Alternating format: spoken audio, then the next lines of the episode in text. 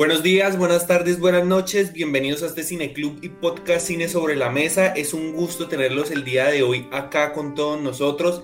Hoy damos inicio a un especial, muy especial, valga la redundancia, que se llama Artista sobre la Mesa. ¿Y en qué consiste? En todo aquel artista, toda aquella persona que le guste el arte cualquiera, el cine, la música, que sea melómana, cinéfila, que le encante la pintura, va a poder generar su propio espacio en el cual va a hablar o de su arte o de alguna de sus obras favoritas.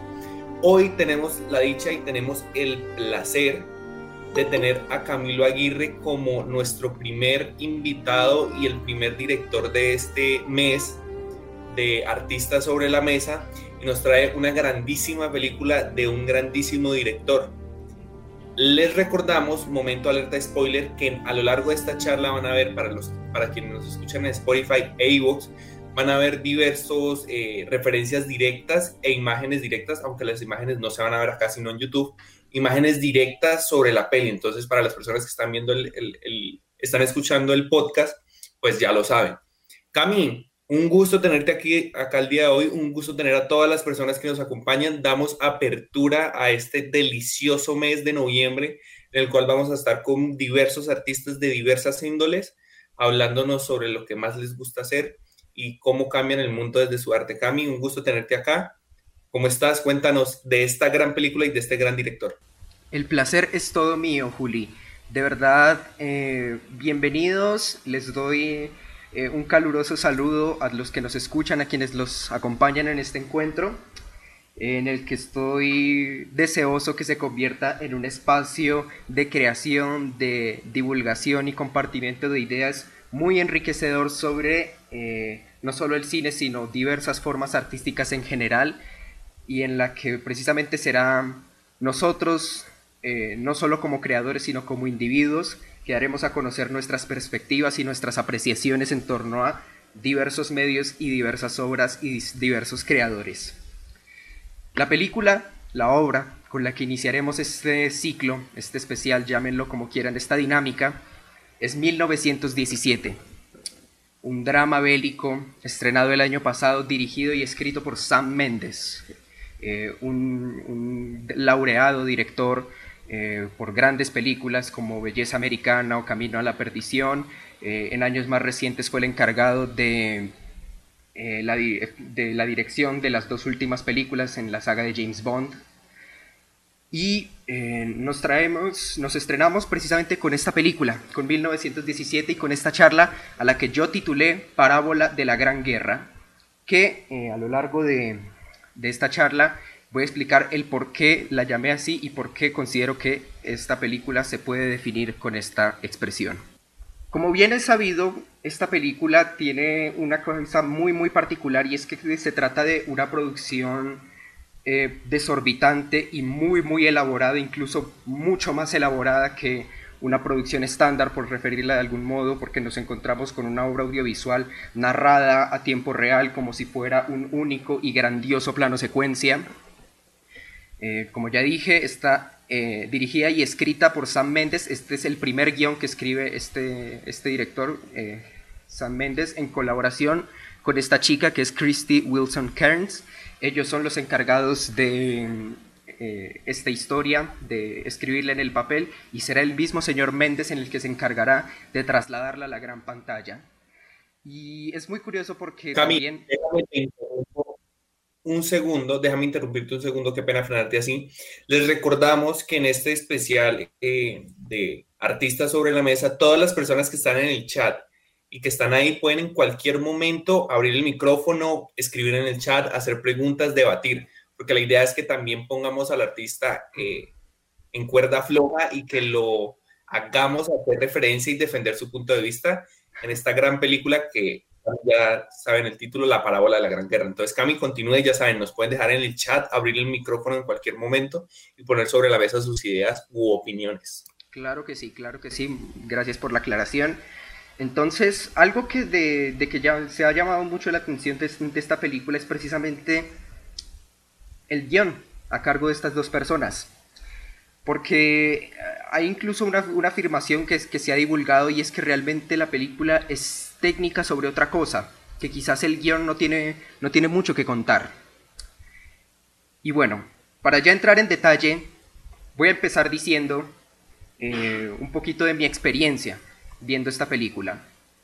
La primera vez que la vi me topé con una película realmente desproporcionada, una película que prácticamente es un verdadero monstruo audiovisual con una cantidad de aspectos técnicos realmente eh, descabellados y brillantemente plasmados en pantalla con el simple hecho de la película ser plasmada con un solo plano secuencia y una fotografía, una banda sonora y una dirección artística y una destreza de montaje a la hora de disimular los cortes impecable.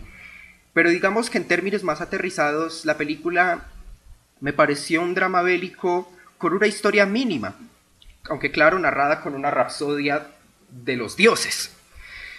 El caso es que cuando vi la película, eh, decidí, al, no mucho tiempo después de verla y de haber sacado, digamos, esta primera conclusión, decidí darle una segunda oportunidad. Para ya conociendo el desenlace de la historia, en pues, poder prestarle atención a varios detalles mucho más minuciosos dentro de la inmensa producción. Y fue en este segundo visionado que prácticamente, no sé si la verdad, pero una revelación tremenda ocurrió hacia mí y empecé a percibir a 1917 como un monstruo muy diferente. Que su historia es mínima, para nada. Realmente creo que es una historia que, si bien parte de una premisa muy sencilla, el desarrollo y la profundidad que le dan con precisamente estos detallitos tan impresionantes y tan sutiles dentro de la puesta en escena, la convierten en una historia tan profunda y tan rica en detalles que realmente por ningún lado me parece que su historia sea mínima. Entonces, a partir de este punto, spoilers avanzalva, porque ya voy a entrar en detalle del argumento de la peli y por qué pienso de esta forma. El primer detalle por el que yo empecé a considerar eh, a 1917 de esta forma fue precisamente las flores de cerezo. Para los que recuerdan la película, las flores de cerezo aparecen en dos escenas.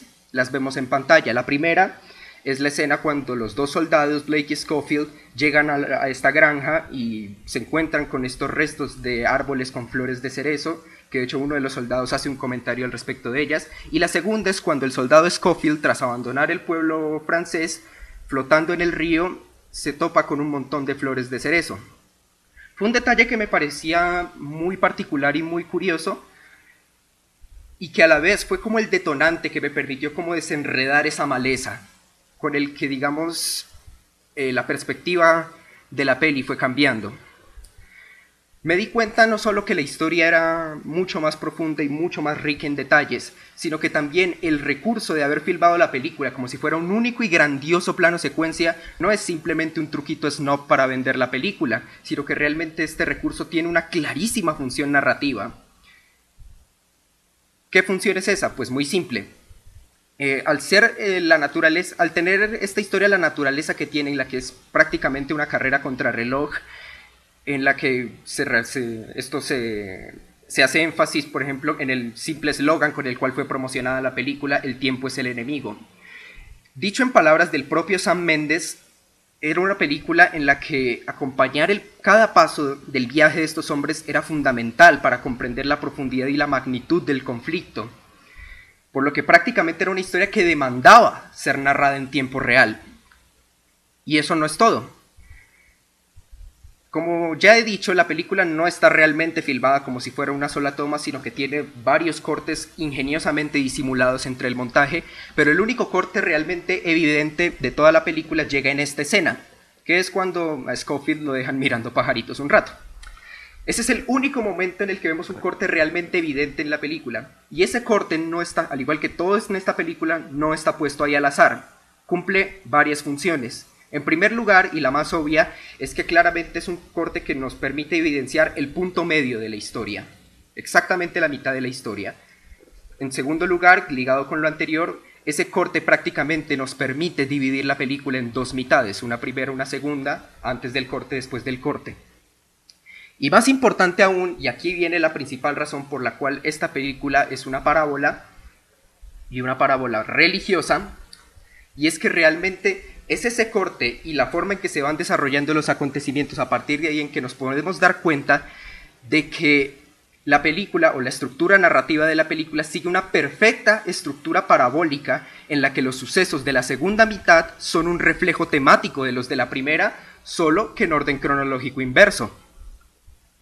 Entonces, para comprender y reafirmar toda esta tesis, voy a hacer un análisis de todo el argumento de 1917 dividiéndolo en 14 puntos.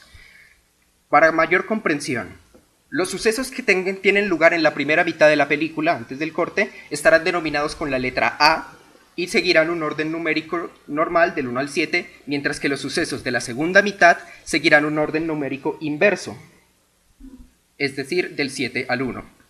Dicho de esta forma, el resultado quedaría más o menos de esta forma. A1. Blake y Schofield. Estamos en la Primera Guerra Mundial. Tras indicarnos la fecha, 6 de abril de 1917, la misma fecha en la que los Estados Unidos entró en la guerra, la película se nos abre con un plano de detalle inmerso en un campo de trigo, acompañado con soldados británicos. Prácticamente es como una visión, una referencia. Con este estilo, con esta paleta de colores, puede ser visto como un eco o una referencia a los campos elíseos, los campos que según la mitología griega traerían una, visión paradisiaca para las almas que fueron buenas en vida y, el lugar al que llegarían tras la muerte, el lugar en el que se encontrarían en el más allá. Poco a poco la cámara se nos va alejando y nos introduce a nuestros dos protagonistas, los cabos eh, de primera lanza, Blake y Schofield. En primer lugar, podemos apreciar yo creo que una simbología muy interesante aquí y es que desde ya podemos votar esta idea y es que realmente esta película es, una parábola religiosa y lo que veremos a continuación será un viaje de redención tremendo para el personaje de Schofield, aunque en un principio pareciera que Blake es el protagonista. Lo que esto de primerazo no los dice la película, sino que lo iremos descubriendo. Por ahora lo único que tenemos es a Blake siendo despertado para algo por el sargento, cuando le piden que elija un hombre, por lo cual elige a Schofield, su mejor amigo, y se debe dirigir al puesto de mando principal. Aquí podemos ver simbología. A Schofield lo vemos por primera vez apoyado en un árbol. Filosóficamente el árbol suele ser un símbolo asociado con la sabiduría y lo inconsciente. Schofield es arrancado del árbol y metido en las trincheras, a medida en que seguimos a los personajes a través de una transición de lo que es la naturaleza viva y verde a un contexto a la situación de, guerra y podemos apreciar la construcción de las trincheras con un seguimiento de cámara que recuerda un poquito a Senderos de Gloria, película de Stanley Kubrick que también se situaba en la Primera Guerra Mundial y en la que también se hacían recorridos con la cámara en las trincheras prácticamente al mismo nivel de las personas. En breves líneas de diálogo, conforme acompañamos a Schofield como, y a Blake y Schofield como se, conforme se van introduciendo en la trinchera, podemos apreciar claramente que Blake es un idealista, mientras que Schofield es un cínico encallecido por la guerra. Pero eso no, no quita que sea buen compañero, que incluso mientras van de camino, eh, Schofield comparte un poco de pan con Blake. Eso por sí solo no dice nada, pero realmente nos damos cuenta que tiene mucha más profundidad con algo tan simple, con el simple hecho de que los dos son buenos compañeros y que la palabra compañero deriva del latín cumpanis, que es cum más panis, que, cuya traducción literal es con pan, dándole el significado de comer del mismo pan, por no hablar también de la significación que tiene para los cristianos el acto de compartir el pan. Entonces vamos acompañándolos en este recorrido en el que vamos dejando atrás esa naturaleza, esa visión paradisiaca y nos vamos a introduciendo poco a poco en, la dura realidad que viven los personajes. Estos contrastes los seguirá haciendo Méndez a lo largo de la película entre la, la crudeza y la devastación dejada por la guerra con las visiones paradisiacas e ideales, quizás hasta cierto reflejo de cómo Blake y Scofield tienen puntos de vista distintos. El caso es que tras el recorrido llegamos a nuestro segundo punto, A2, entrevista con el superior al mando. Nos introducimos en el puesto de mando que tiene, eh, está ubicada en un interior y con una iluminación totalmente artificial, en la que la, luz, natural no, ejerce para nada, y vemos a nuestros dos cabos entrando en contacto con el general Erinmore, que eh, a continuación les explicará para que han sido llamados. Resulta y pasa que los alemanes se han replegado, pero se trata de una retirada estratégica, puesto que fotos satelitales eh, demuestran que van a formar una nueva línea de batalla. Hay un batallón eh, dirigido por un tal coronel Mackenzie que está dispuesto a perseguir a los alemanes puesto que está convencido de que los tiene a la fuga. Y la misión de Blake y Schofield será atravesar la tierra de nadie llevando órdenes directas de cancelar el ataque que sucederá al día siguiente. Si, los dos soldados no cumplen ese objetivo, los dos batallones conformados por 1600 hombres serán totalmente aniquilados. De esta escena podemos comprender algo, ver algo particular, recalcando la idea de que estamos en un sitio totalmente interior en la que no incide la luz natural, le da a la escena cierto aspecto solemne, como si estuviéramos en un templo. Y el general Moore es presentado nuevamente en breves líneas de diálogo con las típicas características de un mentor y un hombre sabio. No es un déspota sediento de sangre, sino un mandamás razonable que no desea enviar a sus hombres a una muerte inútil. Es por eso que, es por eso que ha asignado la visión de estos hombres, aunque quizás da mucho que pensar el por qué decide enviar solamente a dos hombres eh, en una carrera contrarreloj en la que en el fondo no saben con qué se van a topar. Pero aquí nuevamente esto tiene una razón, porque precisamente Schofield antes de partir le pregunta al general por qué los ha escogido únicamente a ellos dos para, eh, para partir en esta visión. Y es ahí donde el general Moore le cita estas frases del, del novelista Rudyard Kipling. Abajo al Gehenna o arriba hasta el trono, viajará más rápido quien viaja solo. Aquí encuentro cierto parecido con Perelandra, una novela cristiana de ciencia ficción de C.S. Lewis, el mismo que escribió las crónicas de Narnia. En Perelandra, el protagonista llega a la conclusión de que no recibirá ayuda de Dios porque él mismo es la ayuda enviada por Dios. Así como estos dos personajes.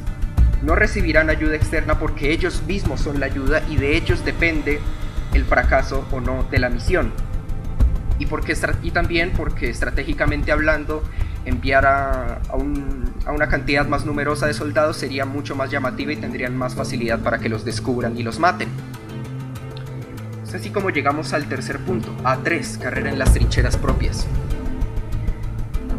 Antes de partir en su viaje, Blake y Schofield deben atravesar el complejo laberinto de trincheras británicas en el que se encuentran, Aquí nuevamente podemos apreciar cada vez más el comportamiento de ambos hombres y podemos ver que Blake sigue, tiene un carácter muy aguerrido y lanzado hacia adelante, con mucha razón, ya que su hermano mayor se encuentra entre los 1600 hombres a salvar.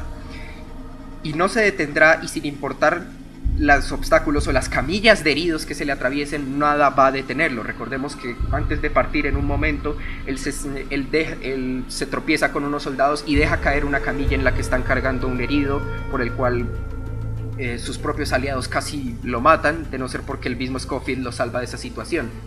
Pero el caso es que nada va a detener a Blake en, en su objetivo. Mientras que Schofield es un, dentro de su cinismo es un hombre mucho más sensato y hace hasta lo imposible, aunque sin éxito, de convencer a Blake de que por lo menos esperen al anochecer para por lo menos eh, cruzar inadvertidos la tierra de nadie. Si analizamos en el fondo las motivaciones de cada uno, podemos decir perfectamente que ambos tienen en parte la razón. Por un lado, si Blake hubiese escuchado a Schofield, eh, no habrían terminado, eh, al menos en la granja, en el momento en el que pasa lo que pasa con Blake. Pero por el otro, el hecho de que más adelante Schofield pasa varias horas fuera de combate, porque lo dejaron inconsciente, refuerza perfectamente la idea de Blake al, no querer perder el tiempo. Es, es una carrera contra reloj. Es ahí que llegamos al cuarto punto, viaje espiritual, A4, que es el viaje a través de la tierra de nadie hasta las trincheras alemanas. En este viaje eh, nos, encontramos con una inversión sumamente aterradora y espeluznante, acompañada con una banda sonora muy atmosférica en torno a la miseria y la putrefacción de la guerra, los desechos, la miseria. Encuentro hasta incluso cierto parecido con la manera en que Tolkien describía la ciénaga de los muertos en El Señor de los Anillos, rostros vacíos, aterradores, pútridos y muertos. Creo que realmente es, una, es un vistazo muy interesante y a la vez tan envolvente y aterrador dentro de, dentro de la devastación que genera la guerra, ¿no? Y nuevamente, los contrastes que viene, que viene a presentar el señor Méndez en cómo toda esta desolación, toda esta devastación eh, no son más que los ecos de una vida arrebatada y marchita. La naturaleza se resquebraja y lo único que queda es miseria y muerte. Finalmente Blake y Schofield cruzan la, tierra de nadie, pero, antes de llegar a las trincheras enemigas, surge otra idea, y es que en todo este recorrido ni, ninguno de los dos se topa con algún enemigo. Siguen totalmente aislados, lo que incluso también simbólicamente representa la idea de dos personajes vagando a través del desierto, que incluso es un espacio que hasta eh, invita a la reflexión y a la introspección hasta el momento en que llegan a las trincheras alemanas y constatar de que en efecto se encuentran vacías. Y tras merodear en ellas, eh, para conseguir con su camino, llegan a la conclusión de que deben atravesar un búnker. Hasta recuerda un poco a la manera en que Virgilio le, le decía a Dante en la Divina Comedia cuando manifestaba que es preciso que Dante debía tomar otra ruta. La idea de que estos dos sujetos deben atravesar un búnker, es decir, bajo tierra, refuerza la idea de que estos sujetos poco a poco se están adentrando en los círculos del infierno. Y de hecho, la comparación con la Divina Comedia no es aleatoria, puesto que es un poema religioso con el cual 1917 tiene más de un punto en común. Los dos sujetos se adentran en el búnker, y nuevamente este cada vez adquiere características más infernales como por las trampas dejadas por los alemanes dentro de él, como esto, este círculo lleno de engaños, lleno de trampas que deben atravesar si quieren, si quieren seguir avanzando, y por incluso las mismas ratas. Blake incluso, incluso comenta que las ratas alemanas son más grandes que las británicas. Están enfrentándose a algo desconocido, un terreno en el que no saben con lo que se van a enfrentar.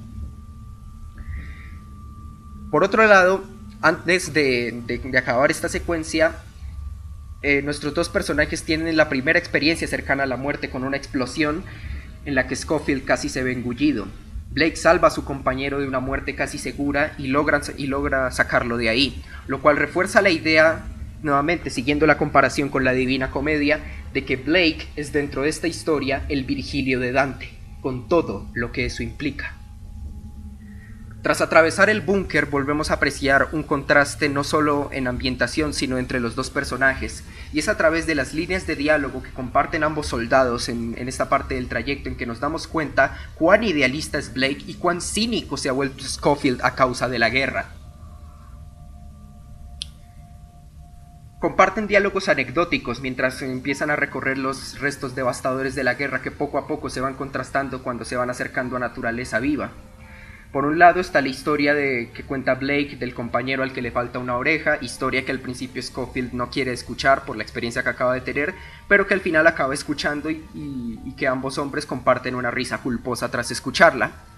Luego está la historia de cuando Schofield eh, intercambió su medalla con un capitán francés por una botella de vino, es decir, eh, cambiando un símbolo de, honor y de orgullo familiar por algo tangible. Y por otro lado están las flores de cerezo, en la que, en la que Blake hace un comentario de, de un pequeño huerto que tiene en casa su madre de flores de cerezo, donde incluso se le, se le ve comentar con mucha nostalgia y mucha, y mucha emoción. Claramente podemos apreciar cómo estos dos soldados representan puntos de vista y valores morales distintos. Podemos ver cómo Blake es un joven envalentonado y manipulable, que cree que las medallas son importantes y que claramente es más abierto a la hora de expresar sus emociones, como, cuando menciona las flores de cerezo, mm, lo cual le hace recordar de manera muy nostálgica y emotiva a su madre y a su hermano. Mientras que Schofield es aparentemente un hombre más cobarde y escéptico, que no cree ni en el honor, ni en las medallas, ni en la gloria de la guerra. Incluso suelta este comentario eh, en la que dice odiar estar en casa, porque a pesar de que tiene mujer e hijos, este es un detalle que no se revela sino hasta el final de la película, él no considera necesario comentar de eso, al ser una persona mucho más cerrada. Pero tengo, tengo la impresión de que este comentario de él es de lo odiar estar en casa no lo piensa realmente, sino que es producto de debido a que se encuentra dolido por lo que pasó anteriormente.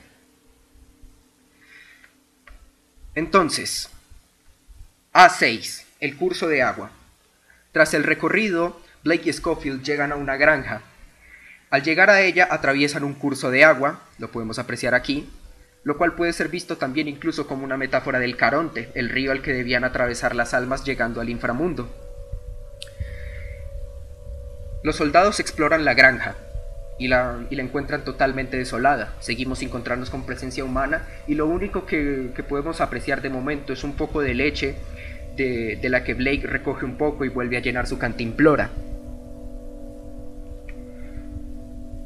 Es en las afueras de esta granja que Blake y Schofield presencian un combate aéreo entre, entre aeroplanos eh, ingleses y alemanes en la que el aeroplano alemán resulta derribado.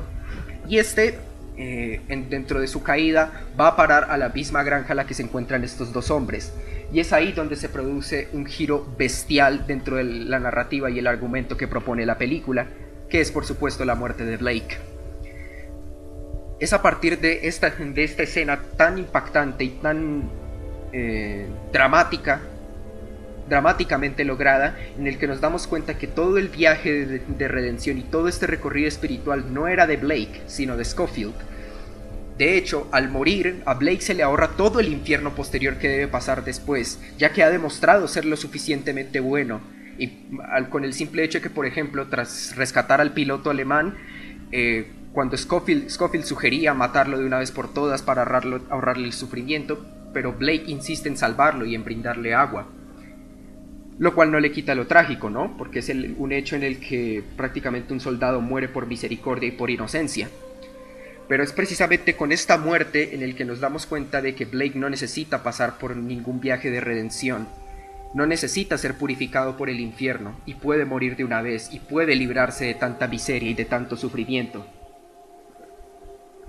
Al morir Blake, Scofield pierde a su mentor, y con ello se verá obligado a, finalizar el recorrido y a cumplir la misión por el honor de su amigo. Es justo después de este momento que llega el siguiente punto, A7, a través del infierno. Justo después de que muere Blake, una compañía de soldados aparece en escena y se ofrecen a ayudar a Schofield en, al menos en parte de su trayecto. Esta es una parte bien particular del recorrido por precisamente la naturaleza con la cual estos, estos soldados aparecen en escena. Prácticamente han salido de ninguna parte en específico y al final del recorrido nunca llegamos a saber cuál es su destino, es decir, llegan tal, y, tal y como abandonan la escena, en un viaje silencioso, en un viaje quizás hasta mm, un tanto inquietante en el que prácticamente pareciera que estos soldados son cerdos criados para el matadero. Pero más importante aún, se trata del viaje de un alma en pena, literalmente en pena porque acaba de perder a su mejor amigo, y en la que precisamente dentro de su recorrido a través de este infierno, de este inframundo, eh, se topa con una serie de almas transitorias, que realmente no lo van a acompañar durante todo su recorrido, sino que son parte del trayecto, solo son momentáneas.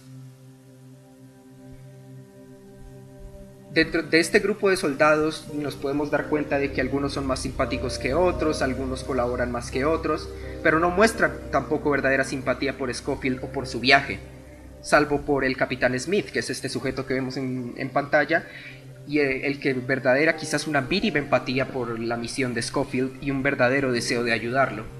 Pero como ya he dicho, esto es solo una parte transitoria del viaje y lo deben dejar partir en solitario. Es así como Scofield, tras abandonar este grupo de soldados, cruzando un puente, otro curso de agua, es recibido con los disparos de un francotirador alemán. El simple hecho de una bienvenida tan pero tan hostil eh, refuerza la idea de que Scofield acaba de llegar a las mismas puertas del infierno y es recibido con toda la ferocidad que éste implica. Tras un combate en el que aparentemente ninguno logra sacar ventaja, sucede precisamente el corte que ya mencioné anteriormente, el único corte realmente visible de la película, en la que Scofield queda inconsciente tras combatir con el alemán, que quizás de una u otra manera refuerza una, una muerte simbólica por parte del personaje. Y tras el corte a negro y, la, mayor, y la, la forma en que se van dando los acontecimientos, nos, van a dar, nos vamos a dar cuenta de que este corte a negro ha representado el punto medio de la historia, que todo lo que ha pasado en la película hasta ahora ha sido el descenso a los infiernos, mientras que la segunda mitad será el ascenso para llegar hasta la luz. B7, a través del infierno. Y Cami, déjame decirte hay una cosa ya que empiezas eh, lo que sería el B. Yo creo que Campbell, Sitfiel y McKee estarían orgullosos de ese guion, porque pasa algo muy curioso, que es que eh, primero nos estás dando una cátedra de cómo una persona como San Méndez se ciñe a, repito, Sitfiel, McKee y Campbell para hacer el clásico viaje del héroe a partir de una narrativa distintiva y un punto de vista diferente de la guerra. Me pasa algo curioso y les prometo que yo con Cami no había visto la presentación, no había hablado, no, nada de nada. Que es que hoy, la tercera vez que vi la peli, la primera vez que yo vi la película no me gustó, la segunda vez que vi la peli me gustó y hoy que la vi me gustó mucho más. Eh, hoy, hasta hoy, me di cuenta de esta estructura de la que narra Cami porque es tal cual como él dice es un proceso y si es una parábola, absoluta parábola. Incluso mi profesor de trigonometría de décimo estaría eh, feliz de, ese, de ese juego.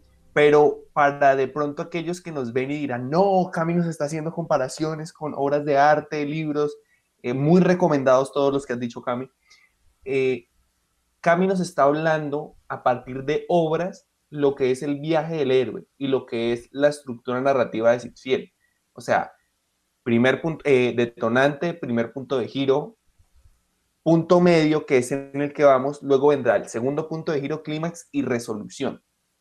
Pero Camino nos cuenta, nos lo cuenta a través del viaje del héroe de Campbell, que es eh, la entrada al umbral, que hay un ayudante y que hay seres que van entrando en la historia sin pensar en la verosimilitud o la no verosimilitud dentro de este, porque si la narrativa se sostiene por sí sola, al entrar estos seres del viaje del héroe, es un logro. Y ya no lo decía Aristóteles hace 4.000, 5.000 años, no lo decía Campbell, no lo dice McKean, por ejemplo. Entonces, eh, ya ahorita yo te lanzaré algunas preguntas sobre esta verosimilitud y no verosimilitud de la que hablo, y cualquiera puede ir haciéndolo porque Camila ha ido dando detalles del guion que tienden a ser eh, de donde nacen sus detractores, o sea, situaciones que hacen que no nazcan, eh, que nazcan estas eh, opiniones adversas sobre la peli. Pero, pero hay algo muy interesante que ha dicho Cami y me parece que es una cátedra de guion, que es, esta película es un claro ejemplo de cómo hacer un viaje del héroe bien hecho. Entonces, Cami, un gusto esta mitad de charla, excelente cátedra de guion. Continúa. Y recuerden, pueden escribirnos en cualquier momento si alguien está en total desacuerdo con que es una cátedra de guion y dice, no, esto está mal en cierto punto, en tal punto, en tal punto, con gusto y lo debatimos, lo ponen sobre la mesa. Camilo. Muy bien, y bien interesante que hayas hecho ese punto exactamente en este momento. Llegamos al punto medio y a partir de la punto B, a través del infierno. Tras varias horas inconscientes, Schofield despierta en mitad de la noche como si se tratara de una pesadilla. Las bengalas se encienden y se revela el horror y a la vez la belleza misma de la guerra. Lo que, que eran los restos de un bello pueblo francés ahora son las ruinas de una guerra que parece no tener fin.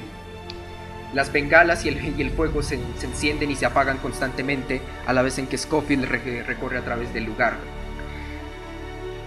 La idea de que el personaje en este momento se encuentre en el mismo infierno con todos sus peligros se refuerza precisamente con esa idea en la que el director de fotografía Roger Dickens realiza un trabajo de producción exorbitante y un trabajo de contrastes como ya veníamos eh, como ya veníamos observando entre la luz y la sombra para resaltar el peligro y la hostilidad este es un lugar que, el que, con el que, que no tendrá piedad de, de Scofield sin importar por el que se encuentre herido o cansado o lo que sea. Recordemos que anteriormente eh, Blake, eh, Blake y Scofield o los personajes en sí solo se han enfrentado con dos enemigos propiamente dichos. Por un lado, el piloto alemán que, apuñaló a Blake, al que Scofield asesinó a tiros, y por el otro era el francotirador, eran únicamente dos adversarios, mientras que aquí Scofield está prácticamente solo, enfrentándose a una cantidad prácticamente indeterminada de enemigos, eh, de los que emergen disparos invisibles y de lo que no sabe de dónde pueden proceder.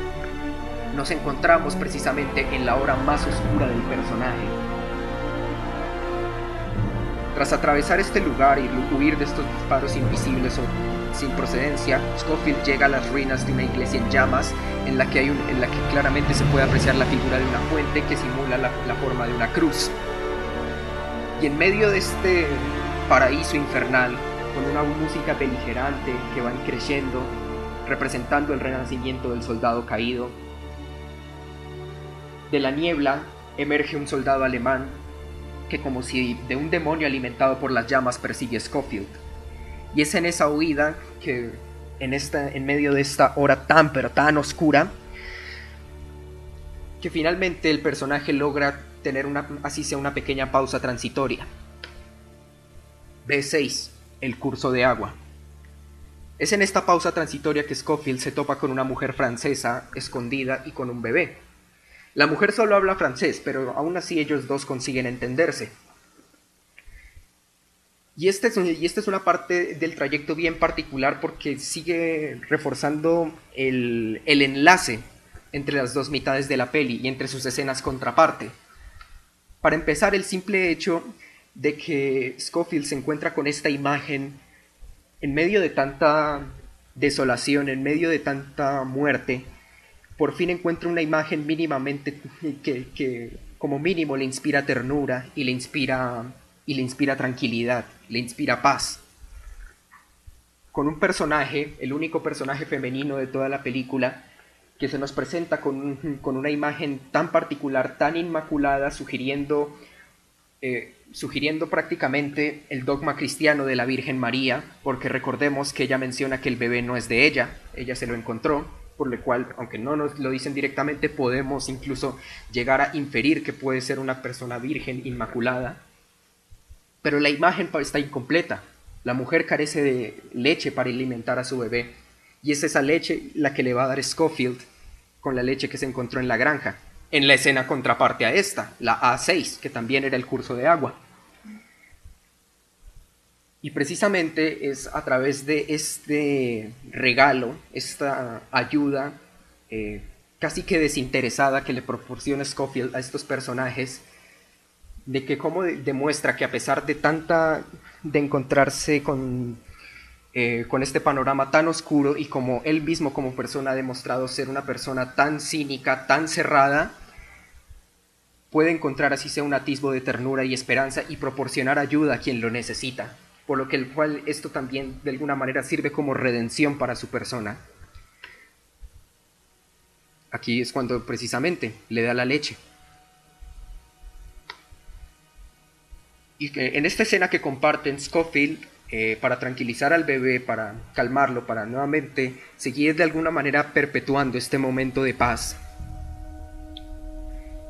Scofield le recita un, un pequeño fragmento del texto Los Jumblies de Edward Lear.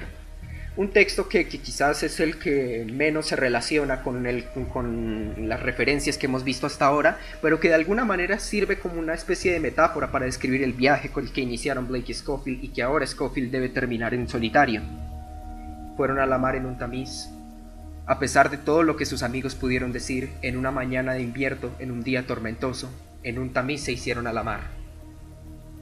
Es aquí donde precisamente se consagra el momento de paz hasta que de pronto sucede una alerta que nos dice que esto no es el fin.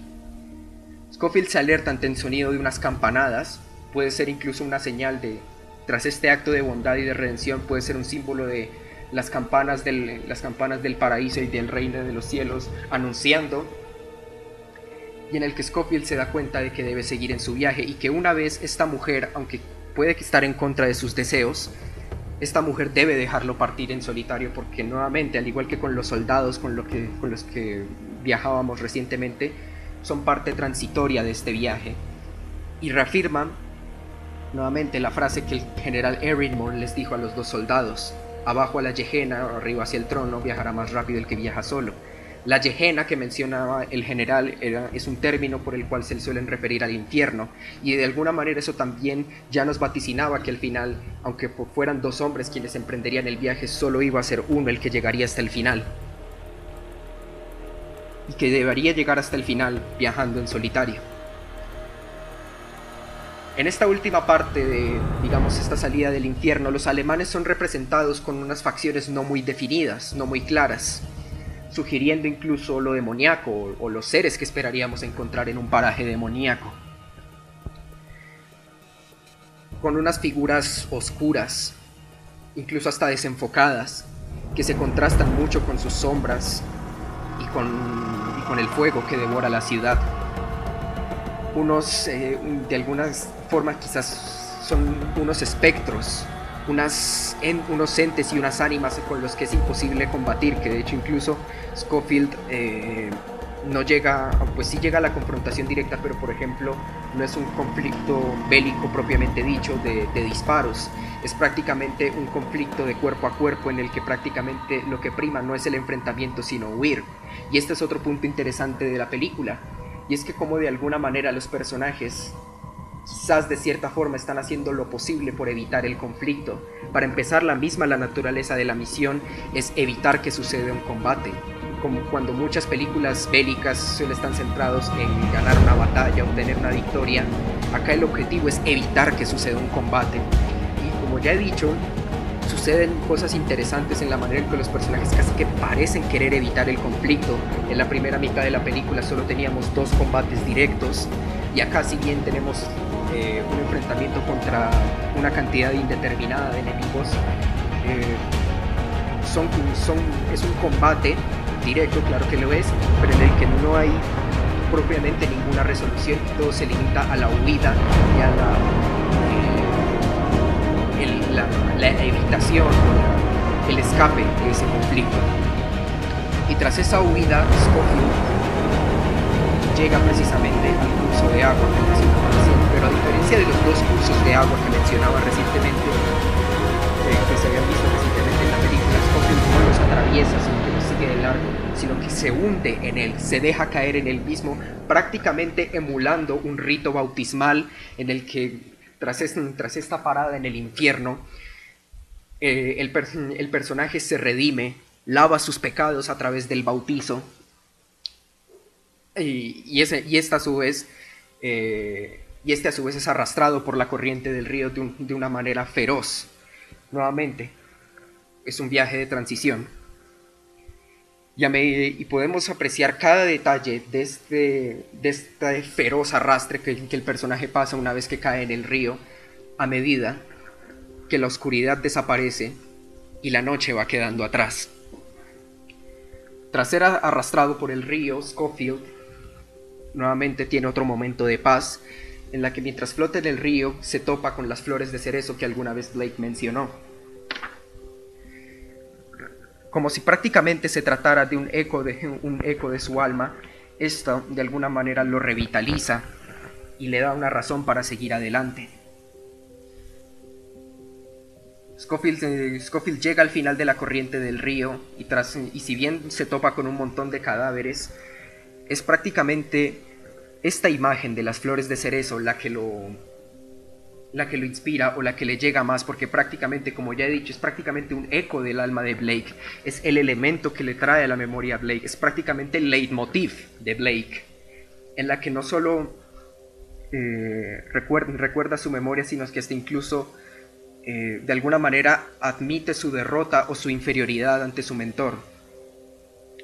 Schofield sale del agua y tiene una verdadera crisis nerviosa porque es realmente el único momento desde que murió Blake en el que tiene un par de minutos para llorar y desahogar su pérdida. Es prácticamente devastador porque tras este encuentro con las flores de cerezo, el eco de la memoria de Blake vuelve a, vuelve a, la mente de Schofield y, no, y no solo le, le recuerda a él y le recuerda su pérdida, sino que también reafirma la idea de asumir una, asumir una posición inferior a los hechos, a la naturaleza, y más fatalista aún, en el, hecho de que esto de alguna manera sirve para que Scofield asuma el fracaso de su misión. Porque nuevamente el personaje todavía, todavía no ha sido eh, totalmente eh, purgado de su cinismo interior. Este pensamiento lo acompaña conforme se va adentrando en el bosque, hasta que se topa con algo bien particular. B4, viaje espiritual. Scofield deambula por este lugar. Primero que todo podemos decir que esta es la parte de la película que tiene como el mayor contraste con, su contraparte en la primera escena. Recordemos que el viaje espiritual de, la primera mitad de la película era el viaje a través de la tierra de nadie. Y mientras en, ese, en esa escena eh, transcurría en la devastación y en, y en la crudeza y, y la destrucción de la guerra misma, acá nos encontramos en naturaleza pura. Nos encontramos en un bosque, totalmente en forma, en la que nuevamente también, aunque, sea, aunque los escenarios sean muy diferentes, son escenarios, también son escenarios que tienen en común que son lugares que invitan a la reflexión, que invitan a la introspección. Scofield deambula a través de este bosque y se topa con otro batallón de soldados. Pero a diferencia de los batallones de soldados con los que se o con los soldados en general con los que ha compartido antes, Scofield no comparte con ellos ni una conversación, ni una, ni una comida, ninguna confrontación, nada de eso. Lo que comparte con ellos es un himno religioso, y una vez más la elección de este tampoco es aleatoria. Se trata de The Wayfaring Stranger, un gospel religioso en cuyas letras se plasma el viaje precisamente de un alma ambulante en medio de un mundo de aflicción, pero que tarde o temprano volverá a casa, o, si queremos poner mucho, sonar mucho más espirituales, narra su futuro encuentro con el Padre. Prácticamente la letra está describiendo el viaje de Schofield. I'm just a poor wayfaring stranger, soy un pobre vagabundo errante, traveling through this world of woe, viajando en este mundo de aflicción. Eh, I'm going there to see my father, estoy, estoy viajando allá para ver a mi padre. Eh, and all my loved ones who have gone, a todos mis amados que se han ido. Eh, en otro momento menciona al lugar donde yacerán los redimidos de Dios. Y por supuesto, I'm only going over home. Estoy viajando a casa. La escena tiene un aspecto muy muy solemne en la que prácticamente eh, el protagonismo precisamente lo tiene esa voz tan peculiar y tan, tan angelical del soldado cantando. Y este, y este adjetivo es muy importante, angelical, porque nuevamente tras haber escuchado las campanadas anunciando la apertura del reino de los cielos y tras haber redimido el, ha redimido sus pecados a través del bautizo. Scofield llega a este lugar donde prácticamente las puertas del paraíso se han abierto ante él y es recibido con un coro angelical. Scofield se apoya en un árbol en compañía de los otros soldados y una vez más asume su derrota, totalmente convencido de que ha fracasado en su misión, mientras escucha atentamente lo que dice el himno. Pero tras una vez que este finaliza, los soldados se ponen en pie y se da cuenta de que, de que ha, llegado al lugar de donde tenía que llegar y ha encontrado a la gente que tenía que encontrar. Y aunque ha llegado tarde para salvar a la primera oleada, eh, aún está tiempo de salvar a, a las que quedan. Por lo que todavía queda un último tramo del viaje, que digamos, tal y como Julián ponía el ejemplo del viaje del héroe, o de la, digamos, la narrativa más clásica nos encontramos en el clímax de la historia, donde se definirá de una vez por todas si el personaje logra o no su cometido. B3. Carrera en las trincheras propias. Aquí nuevamente eh, encontramos similitudes muy, muy notorias entre las dos escenas contraparte, entre el A3 y el B3. ¿Por qué? Porque en ambas, en ambas escenas los soldados que, rodeaban al, personaje o a los personajes tenían, tenían un comportamiento muy hostil ante nuestros dos jóvenes viajeros, pero por razones muy distintas. Si retomamos la escena de, la carrera en las, trincheras propias de, la primera mitad de la película, recordábamos que eran soldados que prácticamente venían de, de tener una batalla, venían de haber sufrido el conflicto, de haber sufrido pérdidas y que claramente demuestran un desdén horrible en no querer ayudar a, a Blake y Schofield en, emprender su viaje porque dan por hecho que es, que es una pérdida de tiempo. Incluso en la primera, eh, en esa misma escena, justo antes de partir el viaje, eh, ambos soldados recibían una especie de eh, extrema unción burlesca por, por, parte de uno de los tenientes, porque el teniente claramente da por hecho que, que, está ante dos próximos cadáveres. Mientras que en esta segunda mitad, eh, los soldados una vez más se muestran muy hostiles con Schofield en no dejarlo pasar, en no dejarlo avanzar y en, en impedir que el ataque suceda, pero por precisamente un contraste muy interesante y es como precisamente son como la otra cara del conflicto, son soldados que están deseosos por salir al combate, son soldados que desean eh, vencer, a tu vencer al enemigo y son soldados que consideran que han recurrido un viaje extremo para llegar a este conflicto y desean el conflicto.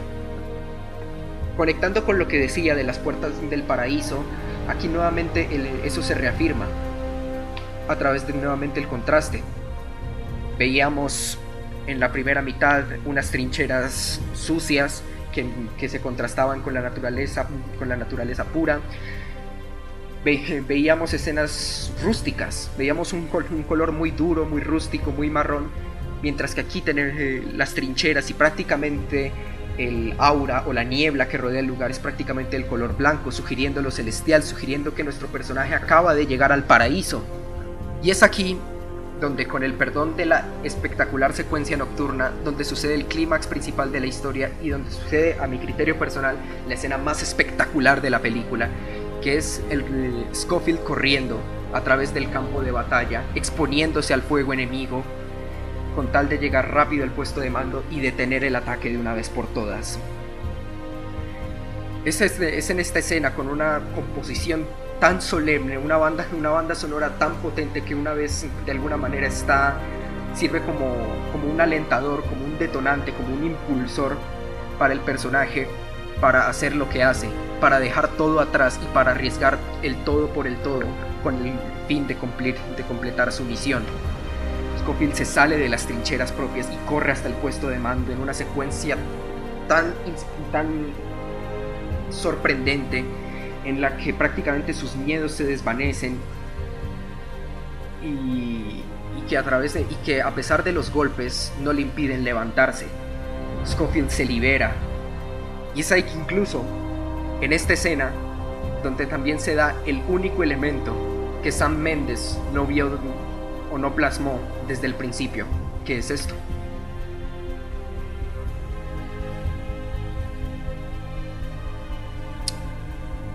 Y ya. El, único elemento que Sam Mendes no previó desde el guion es precisamente la caída y los, golpes que se da el personaje mientras, mientras corre a través del campo de batalla. Y aún así, a pesar de no estar planteado desde el guion, es un elemento que me parece brillante que reafirma mucho el, objetivo de la escena en cómo el personaje, como ya dije, se levanta a pesar de los golpes, en cómo sus miedos se desvanecen. Y yo creo que también es una escena tan pero tan bien, bien conseguida que, es hasta, que hasta cuesta mucho describir la emoción que uno siente eh, tras, ver, tras ver esta secuencia. Es, es miedo, es emoción, es incertidumbre, es admiración es increíble lo bien plasmada que está esta secuencia para hacerte sentir tantas sensaciones al mismo tiempo. Y es brillante, es simplemente brillante. Yo te hago una pregunta en ese momento para que continúes. Cuando este señor, eh, que primero eso es una proeza actoral, eh, eh, el director le dice sobre el rodaje que eso se va a hacer o pasa sin querer. Pasa sin querer es lo que el mismo Roger Dickens llamaría un feliz accidente. Él mismo confesó en una entrevista que no estaba previsto que él tropezara con los demás soldados. Y me llama la atención, yo creo que no solo el hecho de la caída y de que él se levanta, que igual es muy importante y muy inspirador, sino como el hecho de que cuando él se cae, la cámara sigue adelante, como dejándolo atrás por un momento. Y eso yo creo que le añade una carga dramática muy realista a, lo que está sucediendo en escena puesto que el ataque ya está sucediendo en ese preciso instante y nada se va a detener a esperar a que él se levante. Y a partir de este momento, cada soldado que cruce ese campo de batalla es un soldado muerto debido a que no llegó a tiempo. Bueno, para quienes nos están escuchando, entonces eh, esa escena en la que el protagonista va corriendo, va corriendo por el campo, hay un extra que se estrella con él. Entonces, este extra que se estrella con él eh, y él cae al suelo no estaba previsto en la coreografía de la peli, porque al ser una película secuencia de grandes bloques de secuencia, este bloque de la última, de la última parte es de casi unos, una media hora, dirían ustedes, desde el momento en el que sale del río hasta que eh, termina la película. Por ende, eh, era muy importante tanto en presupuesto, en eh, carga laboral, en muchos aspectos. sí, Antonio se cae más de una vez y no estaba previsto, no estaba previsto que se cayera más de una vez.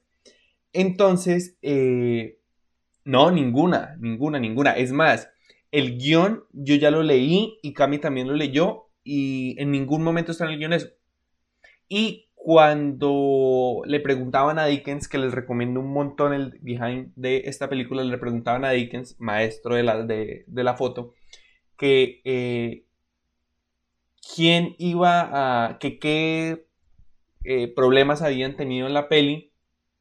Eh, Dickens dice eso, que él, no, nadie tenía pensado que los extras se fueran a chocar, pero al estar nerviosos, al actor estar nervioso y al tener una importancia que tenía, ya tenían que estrellarse porque al intentar esquivarlo perdía mucha esencia la, a este. Ellos les habían dado indicaciones exactas de qué hacer, como que ellos no podían correr para otro lado. Eh, entonces a partir de eso nace esta escena. Otra cosa muy, muy, muy interesante que decía Cami, y voy a lo que dice, lo que decía Antonio hace un rato de estoy de acuerdo. Es algo para lo, es algo para los que dicen que la película eh, no tiene guion. Creo que lo importante es saber si el guion lo, conforman o no los diálogos. Y Antonio, de pronto, yo, te entiendo la idea que es eh, la cuestión de los diálogos y, y por qué hay tan pocos. Pero yo siento que de pronto, eh, Chris, Chris, cuando tú nos hablas de, en algún momento lo conversábamos, de que la película tal vez no tiene guion, y antes de que nosotros hablemos, Antonio, cuéntanos. Que por ahí Antonio me escribió en el chat. Claro, pueden abrir el chat y opinar en cualquier momento. Eh, no, yo decía que eh, me pareció excelente lo que decía Camilo porque alguien decía que la película no tenía guion por no tener diálogos, a lo que yo no estaba de acuerdo y cuando Camilo le estaba diciendo me pareció perfecto que él demostrara que no necesariamente el guion tiene que ser los diálogos que dicen en la película. Y es que miren que hay algo muy importante y les doy un ejemplo. Eh, hay una frase eh, que dice que eh, no, a veces no todo es guion. Muchos escritores, cineastas, personas que saben del tema, han dicho a lo largo de la historia que el guion, que si hay un buen guion hay una buena película. Eh, algunas veces el guion no lo es todo. Y un ejemplo que les voy a dar, una película que rompe tremendamente el paradigma y que este director suele hacerlo, es Villan, el director de La Llegada o de Blade Runner 2049. En Blade Runner 2049, el punto de giro de la película llega una hora y media después de que la película empiece. Y los teóricos del guion dicen que tienen que empezar a los 10 minutos, a los 20 minutos o a la media hora, este punto de giro, dependiendo de qué género es la película. Que su punto de giro llegue a la hora y media, de golpe es una ruptura a todo lo que se viene diciendo sobre la teoría del guion. Y en Blade Runner, un ejemplo, ¿cuál es? Cuando eh, Gosling se, se encuentra con la hija de este señor, que no recuerdo el nombre ahorita, y por ese encuentro él cambia su perspectiva. ¿Y cómo se representa este punto de giro cuando se acerca otra vez a la máquina que eh, lo mide y descubre que él ya no es el mismo? Que tiene sentimientos, etcétera, etcétera, etcétera, para los que hemos visto en el 2049. Descartes, sí, exacto. Eh, entonces, es muy interesante cómo, cómo, a pesar de que tiene un muy, muy buen guion, eh, a veces en ciertas películas el guion no lo es todo. Y acá en el chat nos dicen, eh, coincido con ustedes, en que la primera vez que vi me aburrió, pero la segunda me gustó, voy para la tercera. No sé a quién le pasó eso, yo hoy fue la tercera vez que me vi la película y hoy que me vi la película por tercera vez entendí que era lo que quería decirme Cami. Entendí el valor más allá de la proeza actoral, porque otra cosa que le criticaban y ahí está volviendo Cami. Yo les quiero hacer tres preguntitas ahí mientras Cami vuelve y, nos, y, nos, y sigue con, con, con su cátedra, que es, ¿ustedes cómo les va con los actores? Quiero que los detractores o quienes no les gusta alguien nos hablen el por qué, que sería súper interesante debatirlo. Y eh, qué opinan de la importancia, si una película, la fotografía, como en este caso, y el juego de la narrativa, en este caso narrativa en secuencia, puede ser más fuerte que la trama en sí. Los que opinan eso sería muy chévere que nos contaran. Sí, y es que miren que algo interesante que tiene la actuación, y no, y, estoy esperando que me digan, Chris, tú, tú, yo te quiero escucharte hablar el día de hoy. Eh, algo interesante que tiene la, la proeza actoral de ellos es que es seis meses de ensayo, una coreografía y que además de que es una coreografía hay que mostrar un sentimiento. O sea, ellos no solo están siguiendo unos pasos, sino que están narrándonos con, su actuación algo. O sea, a pesar de que no hay muchos diálogos en las películas, eh, eh, los protagonistas con esos pocos diálogos y la manera en que se relacionan con su entorno y el juego de cámara lo logra, o sea, lo logra y lo logra muy bien. Entonces, eh, yo siento que por la parte actoral está muy bien lograda, sobre todo por la, el trabajo, ¿no? Hay un trabajo de producción, de asistencia de dirección, de asistencia de producción de los propios productores y de los propios directores en lograr estas secuencias. Eh, pues yo creo que todos ustedes ya conocerán al director de fotografía de esta película, un maestro. Por ejemplo, otras películas en las que el director de Parásitos, que es una película que se le iguala a nivel e incluso eh, algunos piensan que la supera eh, a 1917, una gran película también, Roger Dickens. Y él, y por eso les digo, es muy chévere que de pronto cuando tengan un tiempo por ahí libre y terminemos la charla, vayan y busquen el detrás de escenas, la importancia de un foto en una película, y más en una película como esta, ¿no? Que, tiene una trascendencia importantísima la foto. Pero reitero la pregunta, ¿a quién no le gusta el guion? Y yo tengo una pregunta para Cami para que la vaya pensando mientras, eh, mientras vuelve a la charla, que es, cuando este hombre sale del río y llega por detrás de los soldados. Yo fui a ver esta película con mi papá, sí. Eh, él llega por detrás de los soldados a punto de batalla, en plena guerra, y nadie le dice nada. O sea, él se mete entre ellos y, y, no hay conflicto, no sucede nada.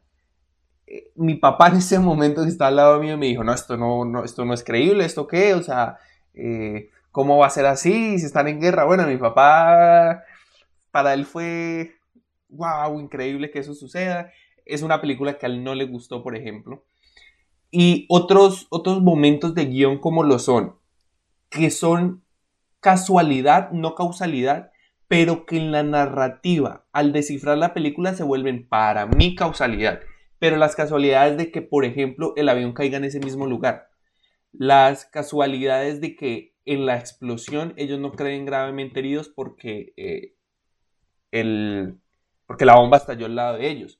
Esta última que es la de la de que él llegue a ese lugar y nadie le diga nada.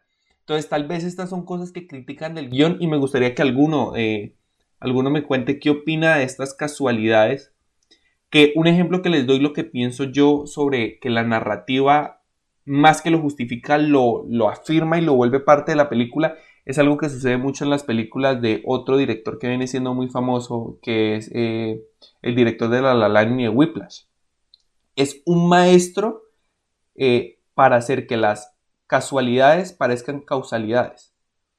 Entonces, eh, esto que, hacen en este guion también me parece un logro grandísimo. Y vuelvo acá al chat un momento. Roger Dickens me parece que hace una fotografía funcional, aparte de de ser buena, siempre va con lo que quiere mostrar la peli.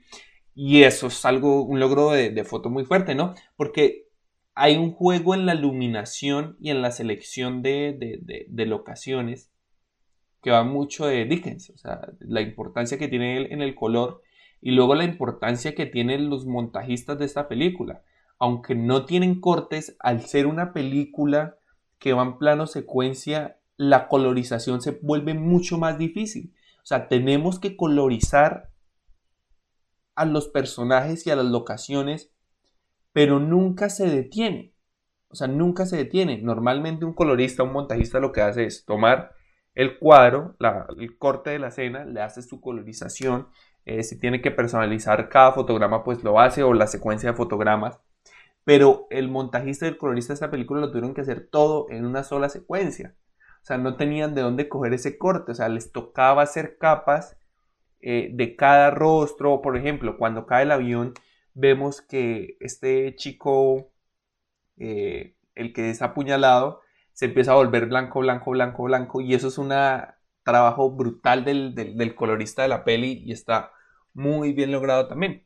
Entonces son como cositas que, que, hacen parte de toda la producción de una película, ¿no? Alguna vez, otro ejemplo son los extras. Alguna vez Iñárritu decía que si los extras son carga, en la película son peor que un demonio. Esa, en, esa masterclass de, que hace en la UNAM, en la Universidad Nacional de México, la pueden buscar, está en YouTube, es muy buena, se la recomiendo. Él habla de los extras y los menciona así como unos demonios, eh, si los tienen que usar y se usan mal o si cometen algún error, porque cuestan mucha plata, eh, no ellos, sino realizar la escena, y pues que esto es algo que también se tuvo que haber manejado en la película. A mí no he encontrado todavía una justificación de esta escena en la que llega el hombre y nadie le dice nada a esta escena religiosa. Eh, y algo que yo no había notado en la película ni en las tres veces que me la he visto y que hoy eh, tuve la revelación con Cami, es la incidencia religiosa. Es tenaz, es tenazmente eh, buena, es clara, es fuerte, es concisa la, la, incidencia religiosa. Pero acá Cami ya nos dice que está de vuelta. Cami, un gusto tenerte nuevamente. Ahí fallas técnicas las tenemos todos. Cuéntanos. Listo, yo, yo sigo en esa. Eh, antes de, proseguir, que este, ya, está, ya entramos en el, como digamos, en el último tramo, ya comentamos el clímax de la película y todo, yo quiero responder las preguntas. Solo quiero tomarme este eh, pequeño espacio para igual eh, responder las interrogantes. Entonces, mientras ponen las diapositivas, respóndenos. Que, Cris, Cris, ¿usted tiene alguna pregunta? De pronto Daren, que alguna vez también dijo que pues no era, eh, que tenía ciertas cosas que la técnica no lograban llenar. Eh, alguno que nos cuente que, que, me refuerce mis preguntas o no nos van a comentar. A mí. Bien, con respecto a la pregunta del soldado, eh, no eres el primero que suelta la pregunta. Eh, sí he visto varios como eh, que encuentran extraño este momento. Eh, lógicamente, ya hablé de precisamente de, a nivel simbólico lo que representa esta escena, así que no, no lo tengo que repetir. Y ya digamos, en términos más realistas y aterrizados, recordemos que él llega desde el río y llega como, y, precisamente los soldados le están dando la espalda del río, y estratégicamente hablando, yo creo que eh, ellos no, digamos, no... No se esperan. No sé, sí, como que no, como que no, no se impactan y no, no, se, no se inmutan por, eh, por la llegada de este hombre primero, eh, aunque se dan cuenta de que es una división distinta a la de ellos, se dan cuenta de que es uno de sus hombres, es un soldado británico. Y segundo, estratégica y geográficamente hablando, al llegar desde el río, eh, tiene lógica el hecho de que ellos se sitúen eh, dándole la espalda al río, porque estratégicamente hablando es demasiado improbable que desde esa locación puedan recibir un ataque. Estando, estando tan cerca al río, ¿cómo, lo, cómo logras movilizar a tantos hombres eh, para llegar a los enemigos desde esa dirección? Geográficamente es muy complicado por lo que lógicamente, y, por, y, lógicamente, eh, perfectamente podían dar por hecho que no había rastros de enemigos en esa zona. Y segundo dato que va de la mano, y es que ellos están convencidos de que los alemanes están a la fuga, de que ya los tienen ahí, ahí en encima, ya los tienen huyendo, ya prácticamente tienen la, la batalla ganada. O sea, que la batalla ya está ganada incluso antes de empezar. Yo creo que eso realmente es una explicación muy sencilla, pero yo la vinculo con ese lado. Ok, vale. Y con respecto a las casualidades, eh, realmente no, eh, no tengo, digamos, algún contraargumento en torno a eso, por, ejemplo, con el tema del avión o, lo que sea, o el francotirador. Eh, yo creo que ese es un punto que quizás puede ser, resultar ambiguo para algunos y, entiendo perfectamente que sea ambiguo. O que la leche, o sea, que llegue a donde esa mujer también puede ser cuestionado porque también es una casualidad. También puede serlo. Sin embargo, al menos en mi caso, encuentro eh, cada vez encuentro esto más, eh, más coherente precisamente por la naturaleza del relato que estamos viendo y que quizás en un terreno realista pues, son elementos que puedan resultar extraños o convenientes para la naturaleza del relato que estamos viendo, me parece que son, son elementos que, primero, o sea, a mí no... Eh, que son casuales puede ser, pero para nada son aleatorios. Y, que realmente están, y que realmente nos están insinuando algo dentro del trayecto que tiene la historia, que en el fondo no es simplemente entregar un mensajilla. porque es que eh, yo ahorita el ejemplo con el, ¿cómo es que se llama el director de La La Land? Damien Chazelle. Damien Chazelle en sus guiones está lleno de casualidades, o sea, como que él llega a los lugares, eh, suceden situaciones, se encuentran personajes importantes por sus casualidades. Y a pesar de que esto es tan criticado en el cine y en el guion, cuando una narrativa, hablando de pura y física narrativa, la necesidad dramática de la película, logra que estos detalles de guion no se sientan antinaturales, me parece que es un logro. Obviamente sería aún más gigantesco el logro, por lo menos hablando de Parásitos, que Cami es uno de los que opina que Parásitos es un poco superior a, a 1917. Parásitos prácticamente no nos da cabida para las casualidades.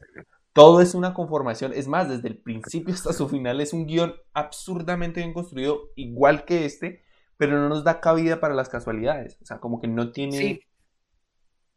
de hecho yo creo que incluso, eh, igual está bien que pongas el ejemplo, pero realmente no son guiones comparables, porque realmente todos estos elementos que pueden ser o no casualidades son simplemente cosas que forman parte de la naturaleza de sus respectivos relatos. Exacto, y, a eso iba, que es un logro, es un logro eh, lo que, que hagan películas que a pesar de que tienen casualidades, su, la propia película las defienda con su intencionalidad y el ritmo, ¿no? Hay una importancia en el ritmo, porque es que si usted le meten una eh, casualidad de golpe, usted va a decir, no, aquí me están intentando meter los dedos a la boca, pero no es así, o sea, como que el ritmo también tiene una importancia. Darren nos dice, eh, antes de eso, eh, decía Antonio, si además atacan hacia el frente, ok, sí, el argumento de Cami, que pues están hacia el frente no pueden mirar de atrás. y nos dice Antonio, la vida está llena de casualidades, lo malo sería que sea una casualidad difícil de creer o que no vaya en relación a la historia, ok, sí, puede ser. Eh, una de las casualidades en 1917 sería las municiones infinitas. Infinitas donde, eh, Darren. Y sí, sí, sí tiende a ser un error. Porque es que yo creo que es, o sea, por más que intentemos... eso no pasa solo en películas de guerra, en muchas películas de acción también pasa un montón. Son algunas inverosimilitudes. Y es que miren que yo siento que pasa algo singular con las películas de guerra que a pesar de que hay, intentan hacer, los últimos años ha estado muy fuerte y muy latente las películas de guerra, ¿no? Como que hay una búsqueda de, de evidenciar el lastre y todo lo, que ha causado la guerra. Eh, como hay películas que muestran eh, lados buenos de la guerra, que o sea, son muy pocas, o lados más profundos o escondidos de la guerra. Eh, es, yo creo que es imposible poder representarla en total profundidad, porque debió ser un proceso tan inhumano, tan fuerte, tan con tantas cuestiones también políticas de fondo, humanas, eh, de sobrevivir, que nadie que haya estado en ese momento puede hacer una representación exacta, porque debió ser una vivencia demasiado fuerte, o sea, como que eso también puede ser un punto a favor de las películas bélicas porque más que intentemos representar las guerras va a ser imposible porque eh, no se estuvo ahí, o sea, se puede hacer una aproximación muy cercana, muy positiva, La Hora Más Oscura, Dunkerque, La Lista de Schindler, 1917, eh, El Soldado Ryan, etcétera, etcétera, etcétera. Pero siempre va a haber esta, estas inverosimilitudes pequeñas por el hecho de que es muy difícil por guion eh, volverlo totalmente real porque la guerra no es 100% verosímil. O sea, la guerra se están matando personas y están haciendo lo imposible por sobrevivir. Y cuando se rompe lo imposible no hay verosimilitud que valga, ¿no? Entonces también es algo importante eh, decirlo, ¿no? En el pianista se ve bastante también. Entonces yo siento que eso es un punto a favor de, de esas películas bélicas. Y nos dicen por acá, en Parásitos sí hay algo que me hizo dudar la primera vez que la vi, que fue la nueva empleada, que le abriría a alguien que no conocía, la antigua empleada le pudo solo decir que no porque no la conocía, pero eso no va ahora. No va ahora y sí la conocía porque el chico la había recomendado, porque el amigo del chico lo había recomendado a él y porque el amigo del chico lo querían un montón. Sí, yo estoy de acuerdo con Claudia, pero no nos desviemos, volviendo a Kami. Entonces, eh, para ir avanzando y, ir cerrando el episodio de hoy, de verdad ha sido un placer esta cátedra espectacular de cine, de, de, guion, ¿no? Es muy importante porque muchas veces cuando vemos pelis, y yo creo que le pasa mucho a la gente que está fuera del audiovisual, piensa en la película, en su desarrollo, en sus actores, en los efectos especiales, en, en muchas cosas, pero no piensa que detrás de todo alguien tuvo que haber tenido la idea, alguien tuvo que haber hecho la adaptación, alguien tuvo que sentarse a escribir línea por línea de esa película. Entonces, eh, ha sido un gusto. ¿Qué, ¿Qué, reflexión o qué mensaje nos tienes o termina las diapositivas como gustes para ir cerrando el episodio de hoy? Eh, nos queda junto con B2, entrevista con el superior al mando. Después de este recorrido impresionante, Schofield llega finalmente al puesto de mando con el coronel Mackenzie. Aquí nuevamente encontramos un contraste eh, muy interesante con respecto a la primera entrevista con el superior al mando, que era con Erin Moore. Eh, para empezar, la referencia más obvia a nivel cinematográfico es que aquí nos encontramos con un escenario ya iluminado por luz natural y en la que ya no se transmite esa, esa atmósfera como solemne que transmitía la primera vez. Y claramente hay un contraste precisamente entre los dos generales, entre Erin Moore y Mackenzie, como Erin Moore eh, deseaba que no deseaba enviar a sus hombres a una muerte inútil, deseaba impedir este ataque, mientras que Mackenzie, al igual que con los soldados que mencionaba recién, está deseoso por, por que suceda el conflicto, porque está totalmente convencido de que eh, tiene las cosas a su favor. Y es ahí donde entra Schofield, que insiste en entregarle el mensaje y, le, suplica, prácticamente le implora que lea el mensaje y que revise las órdenes. Así como acá hay otro contraste. En, la primera escena era el mentor o el superior al mando, el general, el que entregaba el mensaje a, los, a los soldados y los enviaba en el viaje como, como si fueran alguna especie de profeta. Mientras que aquí tenemos nuevamente el profeta eh, entregando un mensaje, aunque claro, no lo hace a nombre propio, sino de, la, de una entidad superior que, que era el general, y representa, y representa prácticamente el, recorrido del profeta eh, deseoso por anunciar el mensaje y transmitirlo a una autoridad que se rehúsa a escuchar. Hasta que eh, prácticamente, digamos que de alguna manera lo convence, así sea, de mirar la carta cuando le, le suelta la idea de que en el fondo realmente los alemanes planearon eso desde el principio. Eso es quizá lo único que, que le, digamos, le prende la bombilla y que lo, impulsa como actuar, porque a lo que claramente se evidencia que fue que Mackenzie, a pesar de lo déspota y lo, y lo deseoso y lo impulsivo que es, también puede ser un hombre muy metódico. Mackenzie lee la carta y tras una pausa realmente espeluznante en la que estamos tan expectantes de saber qué va a decir, cancela el ataque. Y aquí nuevamente hay otro contraste, porque realmente Erin Moore eh, desea, consideraba que para que la misión fuera un éxito, eh, Mackenzie debía recibir el mensaje y cancelar el ataque. Mientras que aquí, si bien es cierto que Mackenzie obedece las órdenes y cancela el ataque, lo ve todo como un fracaso y suelta esta frase afirmando que todo lo que ha hecho Scofield ha sido inútil, puesto que la próxima semana volverán a recibir alguna orden de atacar y los muertos caerán de, todos, de todas formas. Por lo, que, por lo que para uno es un éxito, para el otro es un fracaso. Y también hay, eh, esto representa un punto muy interesante dentro de la trayectoria del viaje de Scofield, que es también un viaje muy, muy espiritual, y en cómo precisamente todo este viaje ha sido una redención propia para él, pero a pesar de eso, aunque ha logrado, digamos, prevenir una tragedia, el conflicto sigue. Y como dijo Mackenzie, eh, tarde o temprano esa, gente va a morir, van a, entrar, van a volver a entrar en conflicto, porque recordemos que la Primera Guerra Mundial no se terminó, sino hasta el año siguiente, hasta 1918, por lo que gente va a seguir muriendo. Es decir, y quizás la tesis de este punto es que no se busca la espiritualidad para cambiar el mundo, se busca para cambiarse a uno mismo dentro del mundo. La fe. Mackenzie, Mackenzie ni siquiera le da las gracias a Schofield por, por haber entregado el mensaje, simplemente le pide que se vaya. Y finalmente llegamos a la última escena que completa el ciclo. B1, Blake Schofield. Tras cancelar el ataque, Schofield se dispone a encontrar al hermano de Blake y, finalmente lo encuentra. Pero recordemos otro detalle, y es que él antes de eso, a él le dicen que él iba en la primera oleada, por lo que muy probablemente esté muerto, herido, lo que sea, y él seguía por eso, y lo primero que hace es buscar a, Blake, aunque pues, no al Blake original, sino a su hermano, es buscarlo entre los heridos y los mutilados, pero luego lo encuentra vivo y hasta prácticamente ileso, lo cual encuentro, me genera esta cierta similitud con esta cita bíblica que vemos aquí, Lucas 24:5. ¿Por qué buscáis entre los muertos al que está vivo? y finalmente lo encuentra. Este Blake es el único que agradece propiamente a Scofield por haber cumplido su misión. Y también es un momento muy trágico, porque es en el momento en el que Scofield tiene la difícil tarea de anunciar la muerte de, su hermano, que prácticamente fue el detonante o el, que realmente eh, lo impulsó a cumplir esa misión.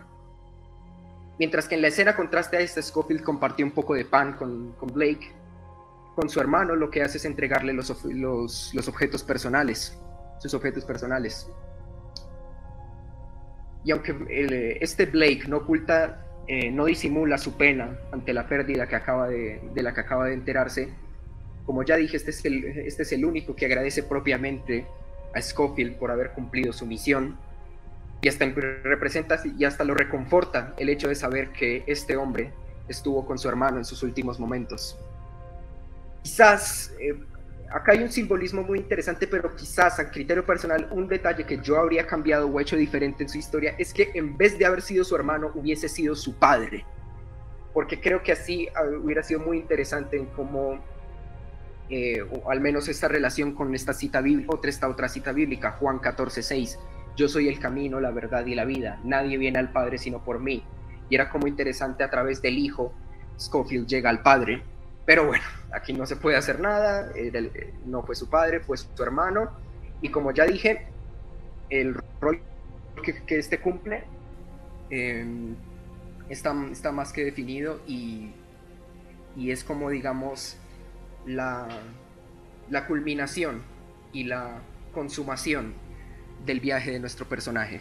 Scofield se retira al árbol más cercano para poder darse un merecido descanso de esta ardua tarea y tenemos un último contraste que ratifica la, estructura parabólica de la película y es que nuestro protagonista empieza en un árbol y termina en un árbol. Ahora está en solitario, pero termina.